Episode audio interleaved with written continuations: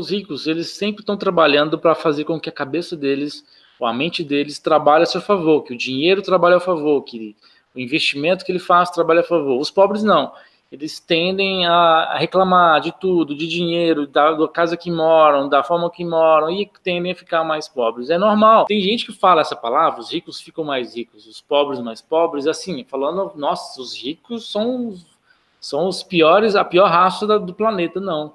É natural que quanto melhor você lida com o dinheiro, ou com o sucesso, ou com as coisas que você adquire, ou quanto mais você cresce, a tendência é você seguir a tendência, né? Quanto pior você está, mais reclamão, menos dinheiro, mais problemas em relação ao dinheiro, mais mentalidade fechada em relação ao sucesso, segue a tendência também.